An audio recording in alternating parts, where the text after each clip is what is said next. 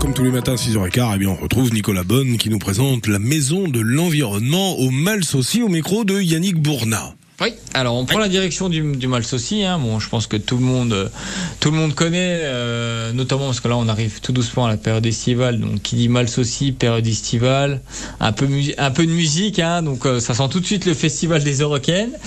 Mais quand vous baladez euh, au Malsaucy ou quand vous assistez au, festival des, des Eurocaines, eh ben faut pas hésiter à revenir euh, pour visiter la maison de l'environnement. Hein. C'est vraiment très intéressant parce qu'ils ont des expositions permanentes ou temporaire hein, sur euh, la faune et la flore qui se trouvent aux alentours du Malsaucy.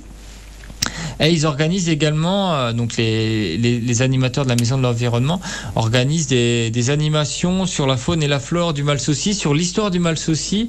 Et c'est assez intéressant parce qu'en fait, c'est un site qui est assez, assez intéressant, qui est d'intérêt écologique. Donc on retrouve une faune et une flore qui est assez remarquable.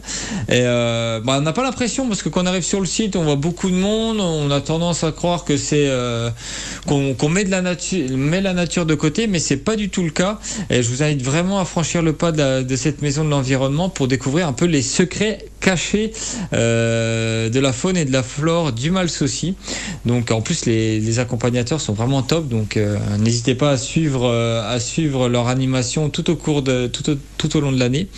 Et donc donc voilà, c'est au Malsaucy, c'est la maison de l'environnement et ça vous permet de faire une petite balade en, en famille. Et ben voilà, ça c'est une bonne idée, un bon plan signé Nicolas Bonne, Jordana Angie